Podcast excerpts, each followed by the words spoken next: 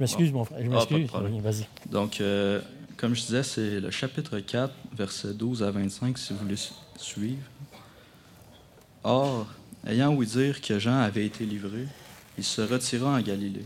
Et ayant quitté Nazara- Nazareth, il alla demeurer à Capernaum, qui est au bord de la mer, sur les confins de Zabulon et de Nephtali, afin que fût accompli ce qui avait été dit par Isaïe le prophète, disant Terre de Zabulon et terre de Nephtali, chemin de la mer au-delà du Jourdain, Galilée des nations.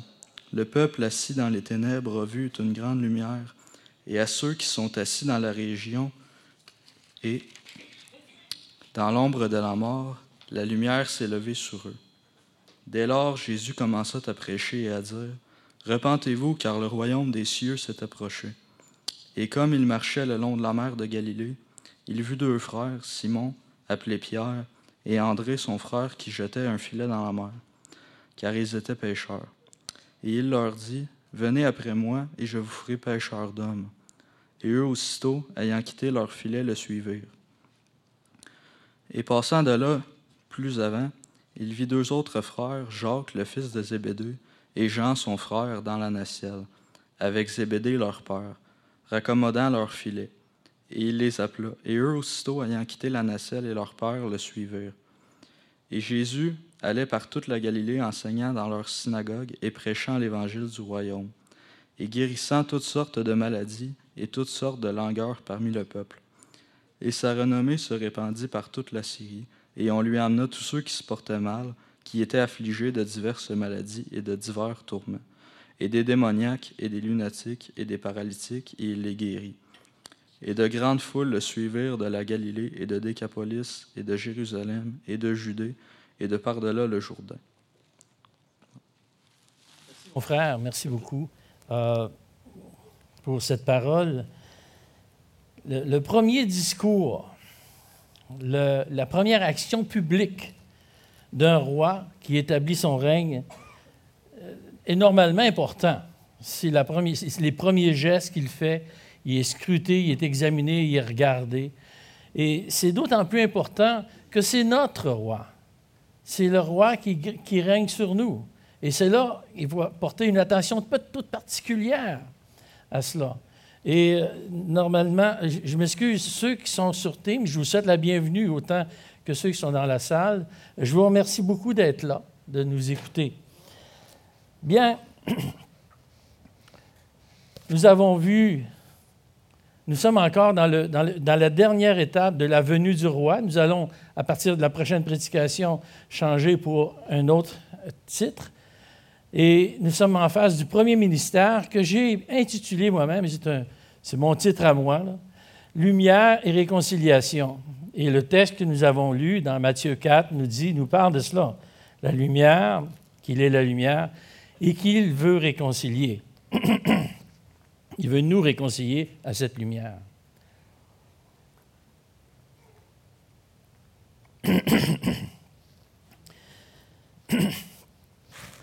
Jésus débute son ministère dans une grande ville située au nord d'Israël, Euh, Capernaum, ville située sur le bord de la mer de Galilée. Elle est soulignée sur la carte en noir. Cette ville-là est située sur une route commerciale où des gens de toutes nations sont obligés de passer dans cette région s'ils veulent commercer.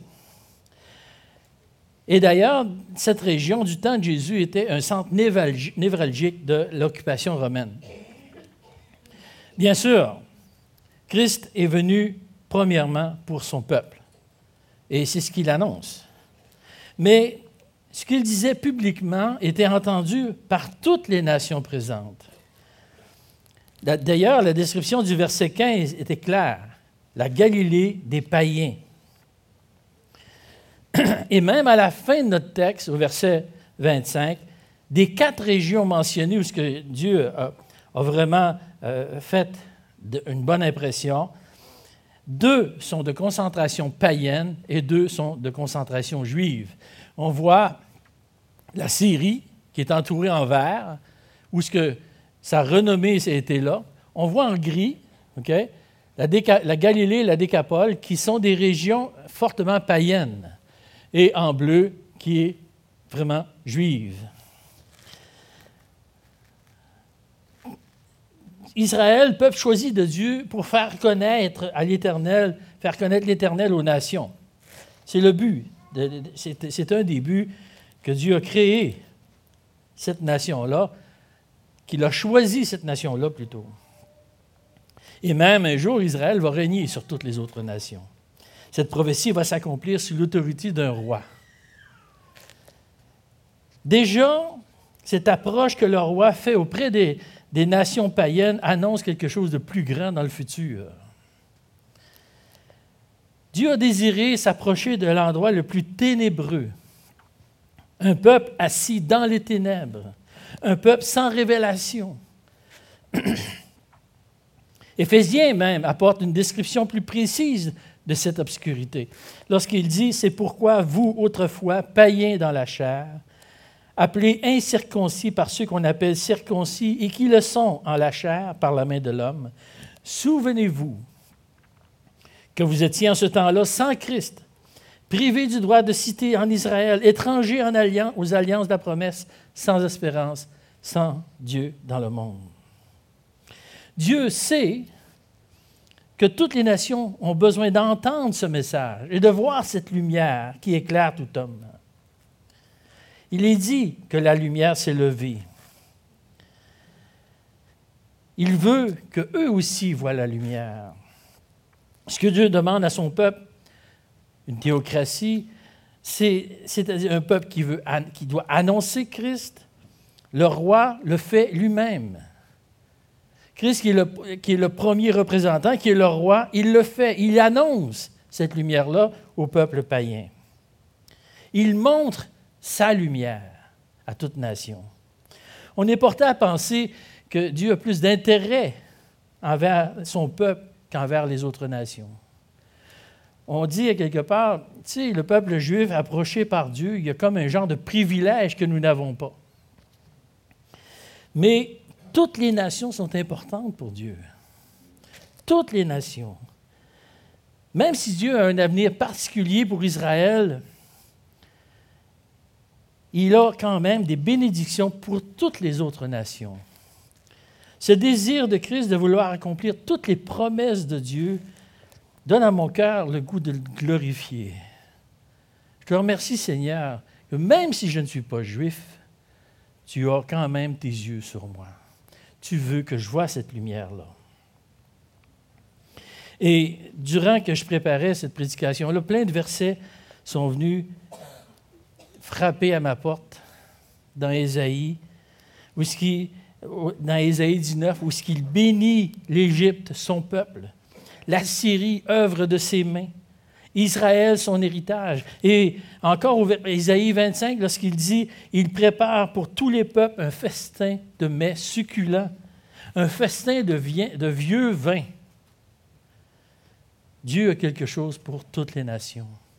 Et le roi le montre ce matin. La lumière est venue et le premier discours. Le message de réconciliation qui devra passer par la repentance. Le premier discours, ou aujourd'hui on pourrait dire le discours du, trône. Vous savez ce que c'est le discours du trône? Hein? Le discours du trône, c'est là que le gouvernement qui va régner va établir ses priorités, il va établir dans quel sens il s'en va et comment est-ce qu'on va le faire c'est assez important que les, partis de l'opposition pourraient dire non, non, on n'accepte pas ça et on détrône à cause du discours du trône. Bien voilà le discours du trône de Christ, son premier discours, le message de réconciliation. Repentez-vous car le royaume des cieux est proche. Message important, s'il en est un. C'est le premier jalon celui qui définit la base de son règne. Un terme lourd de conséquences. Repentez-vous. Certaines versions vont dire changez d'attitude. Jean-Baptiste tenait le même discours lorsqu'il préparait la venue du Seigneur dans Matthieu 3. repentez-vous. Et la première prédication chrétienne du livre des Actes, lorsque Pierre annonçait à la foule la bonne nouvelle, et, que cette foule demande, que ferons-nous? Pierre leur répond, repentez-vous. Message important qui est à travers toute la parole de Dieu, qui est constamment mis d'avant. Laissez-moi vous citer M. David Platt. Dans le dernier livre, nous avons donné aux nouveaux baptisés, à qui je souhaite la bienvenue, Mme Desrosiers, Mme Roy, Mme Richard, excusez. Vous savez, le livre qu'ils ont eu, Suis-moi. Et M. Platt a une belle illustration de ce qu'est la repentance. La repentance est un terme biblique très riche qui sous-entend une transformation fondamentale du cœur, de l'esprit et de la vie. Se repentir, c'est faire demi-tour. C'est cesser de marcher dans un sens pour courir dans le sens opposé. Se repentir, c'est commencer à penser différemment, à croire différemment, à ressentir les choses différemment, à vivre différemment. Fin de la citation. La repentance n'est pas seulement une décision que l'on prend un jour lorsque nous sommes touchés par la grâce pour notre salut. La repentance nous ouvre les portes du ciel. Je dois être repentant. C'est la première chose que je dois faire. Mais par la repentance, nous nous, reconnaissons pécheurs. J'avoue, Dieu, que je te confesse mes péchés.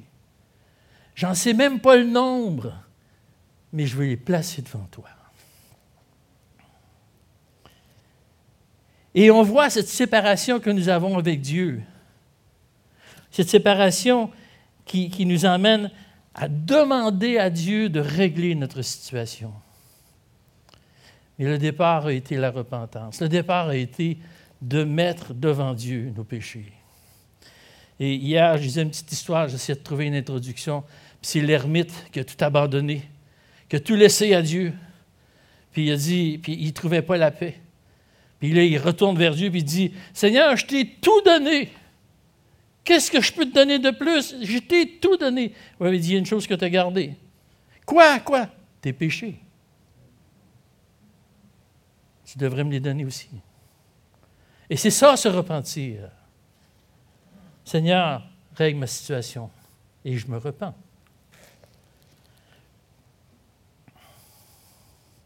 La repentance, c'est plus que ça, c'est un processus qui change nos vies tout au long de notre vie sur terre, jusqu'au retour de Christ. La repentance, c'est quelque chose qui doit nous habiter. On doit être revêtu de repentance. Ce matin, j'avoue honteusement, j'ai dû confesser à Dieu des péchés que j'ai gardés dans mon cœur. J'ai dû lui dire quelque part, j'aime pas ces pensées-là, Seigneur, et je te les donne. Il y a quelques jours, j'ai dû me repentir devant un frère. J'avais fait une erreur. Et j'ai dû lui demander pardon. Même si ce n'était pas voulu, je ne voulais pas le faire, mais je l'ai fait. Pourquoi, pourquoi, pourquoi te demander pardon? C'est rien qu'une erreur. Pourquoi? Parce que me repentir doit faire partie de ma vie. Ça doit être une, part importante de ma vie chrétienne. Je me repens vis-à-vis de Dieu, je me repens vis-à-vis des gens autour de moi. Elle nous permet de conserver et même de faire grandir notre relation avec le Seigneur. Elle permet aussi de développer cette relation de paix que nous devons avoir les uns envers les autres et de fonctionner comme Dieu le demande, en autant que cela dépende de vous. Soyez en paix avec tout le monde. Voici une notion de vie chrétienne qui est importante de bien comprendre. La compréhension et l'application de cette notion de repentance a un impact sur la qualité de notre relation avec Dieu, et verticalement et horizontalement dans notre service envers l'Église. Notre compréhension et l'application de cette notion de repentance a un impact sur la qualité de notre relation verticale avec Dieu et horizontale envers ceux qui nous entourent. Je l'ai répété parce que ça me semblait important que je la rentre dans mon cerveau à moi. La repentance produit quelque chose en nous que la justification ne produira jamais. Laissez-moi vous lire un texte qui est long, j'avoue, mais qui fait tout son sens. 2 Corinthiens au chapitre 7, verset 9 jusqu'au verset 11. Je me réjouis à cette heure, non pas de ce que vous avez été attristés, mais de ce que votre tristesse vous a porté à la repentance. Car vous avez été attristés selon Dieu afin de recevoir de notre part aucun dommage. En effet, la tristesse selon Dieu produit une repentance à salut dont on ne se repent jamais. Tandis que la tristesse du monde produit la mort. Et voici cette même tristesse selon Dieu. Quel empressement n'a-t-elle pas produit en vous? Quelle justification, quelle indignation, quelle crainte, quel désir ardent, quel zèle, quelle punition. Certainement, on doit expliquer. On doit expliquer quelle est la différence entre la tristesse selon Dieu et la tristesse selon le monde. Et la parole de Dieu, je vous garantis, regorge d'exemples.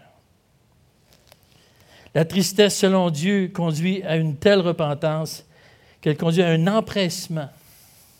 Un empressement, nous sommes pressés de confesser nos fautes. Si je suis réellement repentant, ça va être un poids et je vais m'empresser de le confesser. Confesser à Dieu, confesser à ceux autour de nous. Je vais être pressé aussi, je vais être dans la justification, non pas ma propre justice. Je peux trouver ça parfaitement injuste mais c'est la justice de Dieu qui prime, pas ma propre justice. Elle me conduit dans l'indignation, indigné, se sentir vraiment mal de ce que l'on a fait. Ça devrait toucher des cordes sensibles en dedans de nous, cette repentance-là. Ah, j'aime pas ça, ce que je ressens. À une crainte une crainte d'avoir blessé, une crainte d'avoir meurtri quelqu'un, une crainte d'avoir blessé Dieu dans ce que je ne fais pas ou de ce que je fais. Un désir ardent, être résolu à régler la situation. Je vais régler ça. Il faut que je règle ça. Et certaines occasions vont nous dire que le soleil ne se couche pas sur ta colère ou sur ton péché. Le zèle, agir promptement pour changer mon comportement. Finalement, il y a des conséquences. Il y a des conséquences aux erreurs que je fais. Il y a des conséquences à toutes les erreurs de ce et les accepter. Oui, j'accepte que mon erreur a des conséquences et je vais l'apprendre, honnêtement. Je vais l'utiliser aussi pour m'améliorer. La tristesse, selon le monde, produit la mort. Ce n'est finalement que de la justification devant nos fautes. Vous savez, la justification, c'est traduit par des petits mots tout simples.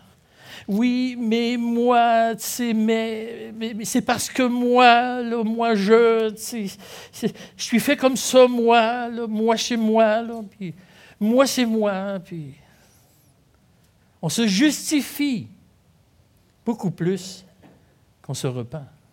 Et ça, on appelle ça, il y a un mot pour ça, hein? il y a un mot tout simple pour ça. Et ça s'appelle l'orgueil.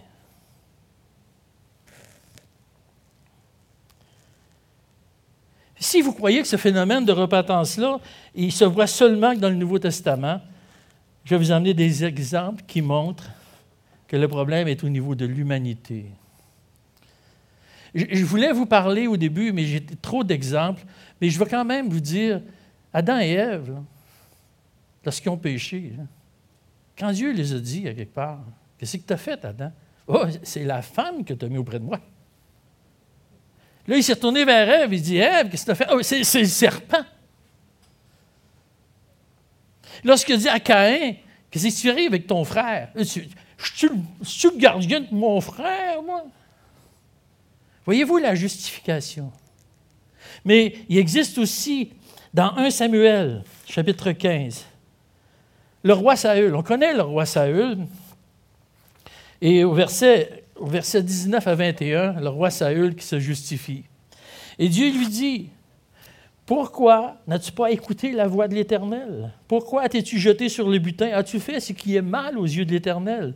Saül répondit à Samuel, J'ai bien écouté la voix de l'Éternel.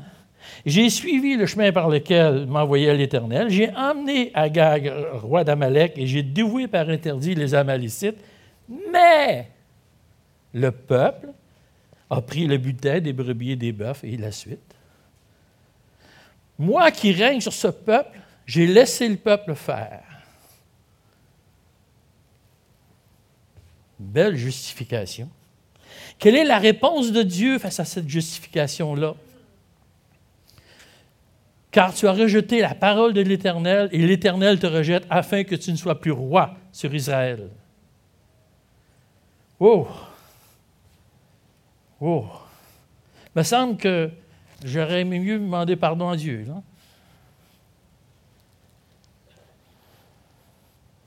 Saül ne se s'est jamais repenti de sa faute. Mais qu'est-ce serait-il arrivé s'il s'était repenti? Je ne sais pas. Je ne sais pas. On ne le saura jamais. Pourquoi? Parce qu'il ne s'est jamais repenti.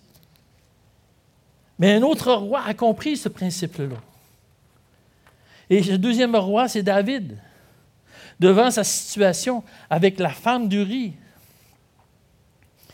Et Dieu amène les mêmes reproches. Pourquoi donc as-tu méprisé la parole de l'Éternel en faisant ce qui est mal à ses yeux? Tu as frappé de l'épée Uri, le Hétien, tu as pris sa femme pour en faire ta femme, et lui, tu l'as tué par l'épée des fils d'Amon. Tu as fait tuer un juif par le peuple, un autre peuple.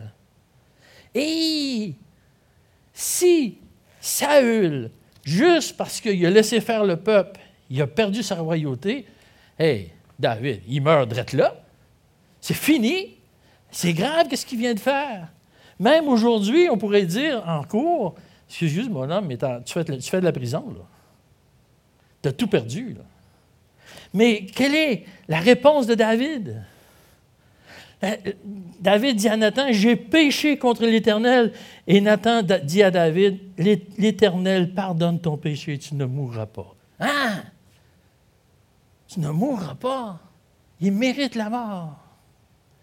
Mais j'ai péché contre l'Éternel. Et vous lirez dans le psaume 51 toute Qu'est-ce que David dit à propos de sa repentance? Voyez-vous la porte de la repentance? Voyez-vous la repentance, quelle importance qu'elle a dans nos vies? Un autre exemple, plus près, plus compréhensible et qui amène différent. Celle de Judas Iscariote et de Pierre. On connaît ces deux histoires faciles. Judas Iscariote, alors Judas, qui avait livré, voyant qu'il était condamné, se repentit et rapporta les 30 pièces d'argent aux principaux sacrificateurs et aux anciens, en disant, J'ai péché en livrant le sang innocent. Oh, il s'est repenti. Ah, c'est bien, il s'est repenti. Hein? C'est ça qu'il faut qu'il fasse. Mais non, qu'est-ce que Judas fait? Judas jeta les pièces d'argent dans le temple, puis il se retira et alla se pendre. Wow! Il s'est repenti pourtant. Mais il n'a pas continué le mouvement. Et l'exemple opposé, si on peut regarder Pierre. Pierre, face à son péché de reniement, on remarque ici que le péché de Judas est dans le même sens que celui de Pierre, finalement. Il y en a un qui l'a vendu pour 30 pièces d'argent, puis l'autre qui le renie publiquement devant lui. Non, non, je ne connais pas ce gars-là, moi. Non, je ne connais pas ce gars-là. Je te jure, je ne le connais pas. Et si jamais je vous rencontre en ville, puis que vous êtes avec quelqu'un, puis que vous lui dites, Denis je ne sais pas qui c'est. je pense qu'on va être insulté. Là. Je pense qu'on va être obligé de se parler. Si vous me reniez sa rue, il va falloir qu'on se parle. Il va y avoir une raison pour.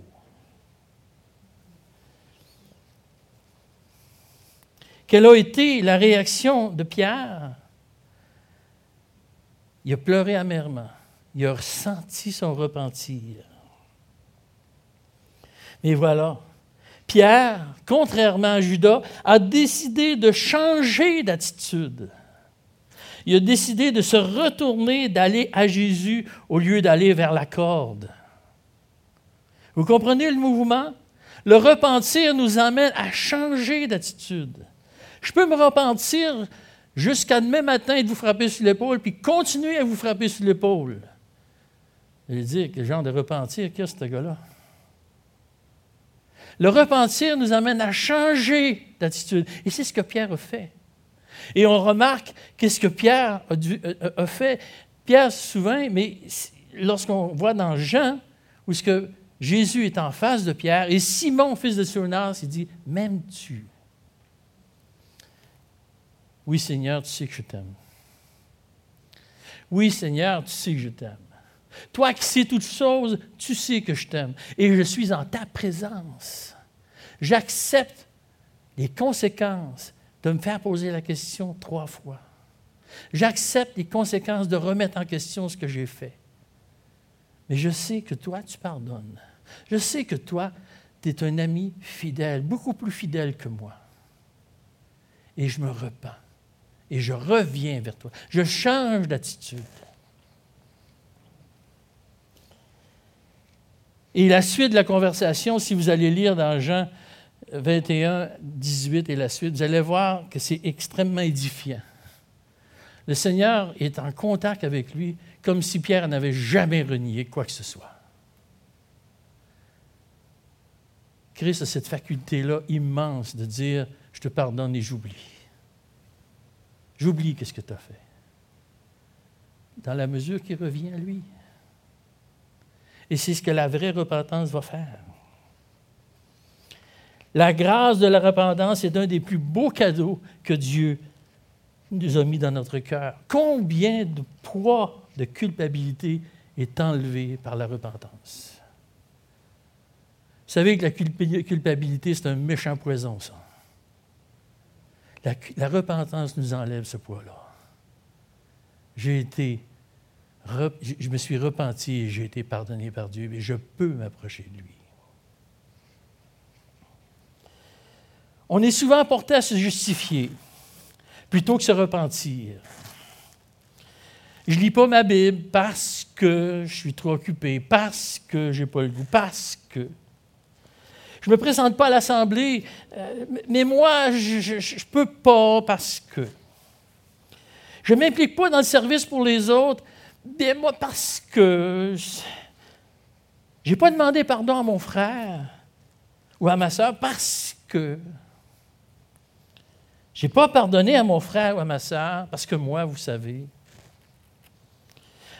partout où nous tentons de nous justifier, il devrait y avoir la repentance. Nous devrions reconnaître une tristesse selon Dieu qui produit une repentance, un cheminement vers la sainteté. Si vous hésitez à vous repentir, il est temps que vous examinez. La première lettre aux Thessaloniciens nous exhorte à faire cela, mais examinez toutes choses, retenez ce qui est bon. Et dans le contexte du message que je viens de dire, retenir ce qui est bon, vous savez c'est quoi? Abstenez-vous de toute espèce de mal. Et dans le contexte que nous prêchons présentement, vous savez c'est quoi ce qui est mal? Je ne veux pas faire offense à votre, à votre jugement. Lorsque Christ nous enseigne de, se repentir, il voit un chemin qui nous conduit à une relation qui se développe. Ne plus avoir le réflexe de rentrer en soi-même et de s'examiner, c'est vivre une vie chrétienne très risquée. Non pas pour la perte de notre salut, le salut nous est accordé pour toute l'éternité, mais la perte de la joie attachée à notre salut. Vous lirez le psaume 51, verset 14. La perte aussi de certains privilèges dans notre relation avec Christ. À l'exemple de Saül qui a perdu le privilège de régner. À l'exemple de Judas qui n'a jamais reçu l'instruction du Maître par la suite. Il en est mort. Le message le plus important de Christ est rendu public. Et il a besoin de disciples pour continuer à étendre ce message. Et du verset 18 au verset 22, déjà, il nomme quatre hommes. Pierre, André, Jacques et Jean. Ces hommes ont, pour tâche de bouleverser le monde. Ces hommes ont la tâche d'influencer le cœur des hommes avec les paroles que Christ va leur donner. Mais c'est juste des pécheurs. Là. Voyons donc. Ce pas des hommes très influençants. La seule chose que la population s'attend d'eux autres, c'est d'avoir des poissons. Lui, c'est un pêcheur. La seule chose que je m'attends de lui, c'est qu'il y ait des poissons. C'est tout. Au départ, ce ne sont pas des gens très influents, pas très élevés dans le système, système sociétal. La seule chose que la société attend, c'est ça, c'est d'y avoir des poissons à vue humaine, stratégiquement. Il aurait été préférable que ce soit des notables, que ce soit des gens influents, des, premiers, des ministres, des premiers ministres, et ainsi de suite. C'est ce qu'on a tendance à croire aujourd'hui. Hein? La preuve, c'est lorsqu'on annonce le salut à quelqu'un qui est très influent, qui est très doué, qui est très imposant dans sa situation. On dit, hey, lui, s'il accepte le Seigneur, il va faire des choses miraculeuses. Il a sa position. Il n'y a rien qui est plus faux que ça. Parce que même un roi qui serait accepté dans la famille de Dieu de doit être mis au niveau d'un pêcheur de poissons pour être utile à l'œuvre de Dieu. La phrase que Jésus a prononcée à Pierre et André, Suivez-moi, je vous ferai pêcheur d'hommes, peut s'adresser à tout homme de tout niveau social. Supposons, supposons que Pierre est roi mettons-le une place importante, il roi. La phrase de Jésus aurait été Descends de ton trône et suis-moi, je te ferai pêcheur d'hommes. Donc, les places importantes, Dieu s'en arrange. Les places peu importantes, Dieu s'en arrange. voilà tout l'impact de cette phrase. Ce que nous sommes n'a rien à voir avec ce que j'étais avant de connaître Christ. Vous auriez dû me connaître avant que je connaisse Christ. Probablement, vous ne voudriez pas vous tenir avec moi. À moins que vous soyez des fumeurs de potes. Parce que c'était ma vie avant. Mais Dieu l'a transformé. Dieu l'a changé. Dieu m'a façonné comme je suis aujourd'hui.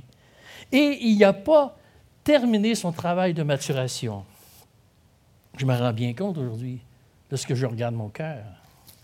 Et déjà, je vous remercie à l'avance du pardon que vous avez à mon égard pour la gloire de Dieu. Je vous remercie pour ça. Le choix de ses disciples est à l'image de son royaume, un royaume accessible, un royaume pour le plus simple des hommes, et le plus simple des hommes peut y accéder. Et le plus élevé dans les hiérarchies humaines aussi a sa porte d'entrée. Tout le monde. Un peu comme exemple, lorsque nous avons commencé à aller à l'Assemblée, dans les assemblées, nous venir dans les assemblées, ça fait déjà un bon bout de temps, nous allions à Trois-Rivières-Ouest. Et euh, il y avait un jeune homme, un jeune homme trisomique, que certains d'entre vous, vous allez vous rappeler, je vois, René qui s'en rappelle sûrement. Il s'appelait Serge. Et puis, à chaque fois, et souvent, je ne peux pas dire à chaque fois, ça serait peut-être mentir, souvent, ce jeune homme nous accueillait avec un verset qu'il avait appris par cœur. C'était touchant. C'était Waouh, t'as appris ça par cœur, Serge. Et vous savez, les trisomiques sont souriants. Euh, mais je prends un mauvais exemple parce que de toute manière, pour moi, un trisomique, c'est une personne supérieure. c'est des êtres supérieurs en simplicité et en accessibilité. Lorsque je vois quelqu'un qui est trisomique, je suis porté à dire Hey, wow, qu'est-ce que je vais apprendre de lui? Qu'est-ce qui est cet homme-là, cet ange-là que Dieu a fait? Je peut-être peut-être un peu trop porté, mais j'aime ces gens-là, j'aime être côtoyer ces gens-là. Comment est-ce qu'ils peuvent m'apprendre? À l'opposé, le roi George V, à la fin de la Première Guerre mondiale, cherchant Dieu le courage de rebâtir son, pays, il prie à Dieu, dit Comment je vais faire, Dieu Comment je vais faire, Dieu? Voyez-vous, les extrêmes, les gens les plus simples, les gens les plus élevés ont accès à ce royaume-là, ont accès à la repentance. Jésus a besoin d'hommes qui ont le désir de changer leur vie et qui acceptent de le suivre. Ces hommes ont accepté l'invitation, une invitation qui était claire. Je ferai de vous ce que vous n'êtes pas maintenant. Si vous me suivez, attachez-vous au changement. Car vous devrez changer, parce que c'est ce que je vais faire de vous. Attendez-vous à changer. Attendez-vous que ce que vous pensez aujourd'hui ne sera pas ce que vous penserez l'année prochaine. Et gardez votre cerveau en ébullition, prêt au changement. Parce que je vais faire de vous quelque chose qui vous, qui vous ressemble plus. Et c'est ce que Dieu veut faire. Avec chacun de nous.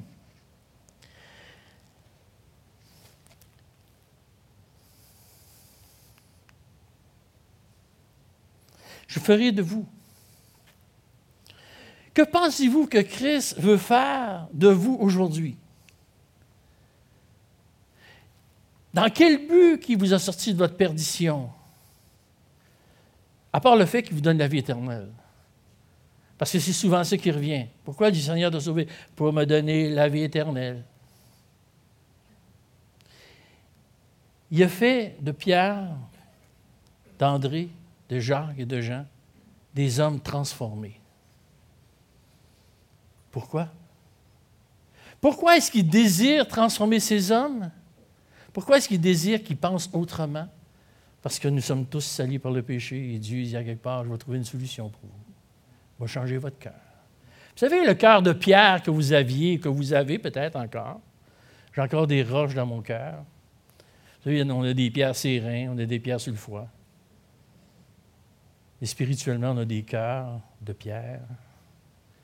Et Dieu veut en, faire un cœur de chair. Il veut nous transformer. Qu'est-ce que vous pensez qu'il veut faire avec vous? Vous êtes-vous déjà pensé sur cette question-là? Vous êtes-vous levé un matin en disant, qu'est-ce que le Seigneur veut faire de moi aujourd'hui? Qu'est-ce que je veux faire pour Dieu aujourd'hui?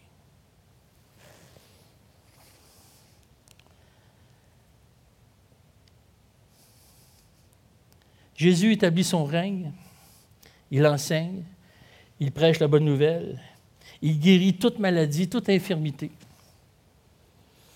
La première tâche de Christ, c'est qu'il s'était forcé à faire ce qui a été. Il, s'était forcé à accomplir les promesses citées dans l'Ancien Testament.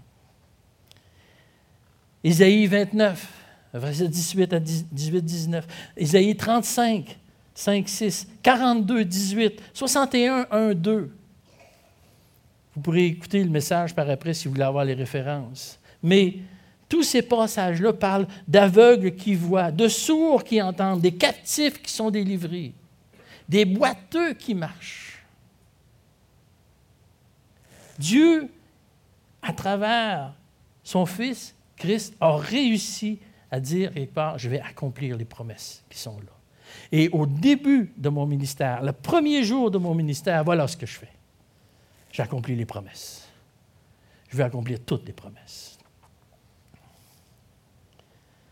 En conclusion, nous, venons de sortir de deux belles élections. Hein. on se rappelle encore, pas si loin que ça, fédérale, municipale, deux belles élections. Et je peux vous dire que si j'ai écouté un peu les choses, le temps que j'avais, un peu de temps que je pouvais me permettre, je l'ai mis un peu là-dedans. j'ai été comblé de promesses. Beaucoup de promesses. Hein? On est tous témoins de cela. On ne s'en rappelle plus. Dans un mois ici, on ne s'en rappellera plus quelles promesses ont été faites. Mais il y a beaucoup de promesses qui sont faites. Et je sais bien, je sais que la réalisation des promesses de ces gens dépend d'une multitude de facteurs en dehors de leur contrôle. Je ne devrais pas être surpris si les promesses ne sont pas tenues. C'est indépendant d'eux-mêmes. La seule chose qui me surprend, c'est qu'ils en fassent encore des promesses. J'ai rien contre ces gens-là. J'ai absolument rien contre ces gens-là. Ils font leur possible, puis on doit prier pour eux. On doit les aimer même. Oh, c'est dur ça. Hein? On doit les aimer quand même. Mais Christ, lui, est celui qui accomplit toutes les promesses à la perfection. Chacune des promesses dans les détails est accomplie par Christ. Et mon plus grand bonheur, c'est que je fais partie de ces promesses-là. Il va faire de moi quelque chose que je ne suis pas, dans la mesure que je dépends de lui, dans la mesure que je me soumets à lui, dans la mesure que je me repens.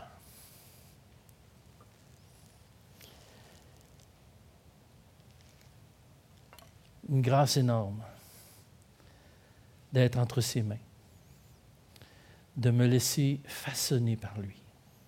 Et c'est notre but aujourd'hui, de se laisser façonner, de se repentir et d'aller vers lui, peu importe ce que nous avons fait.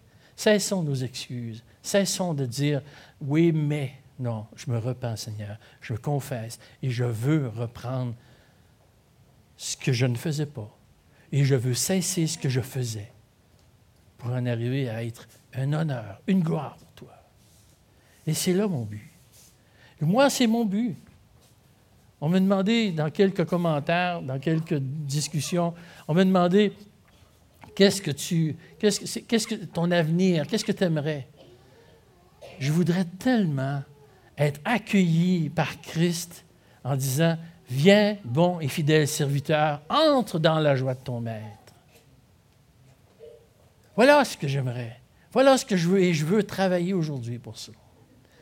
Seigneur Dieu, nous te remercions de nous montrer ce chemin si fantastique de la repentance. On ne veut pas s'écarter, Seigneur, de cela. On voudrait que ce soit un but quotidien, un but même qui est pris à tous les heures s'il le faut. Mais Seigneur, on veut être repentant vis-à-vis de toi, repentant à tous les jours de ce que l'on fait pour correct. Éclaire-nous, éclaire nos esprits, Seigneur, pour que l'on sache quoi te prier, quoi mettre devant toi et de changer nos voies te remercions, nous te rendons gloire de ce que tu fais pour nous, de ce que tu fais avec nous, pour la gloire et le grand nom de Dieu. Amen.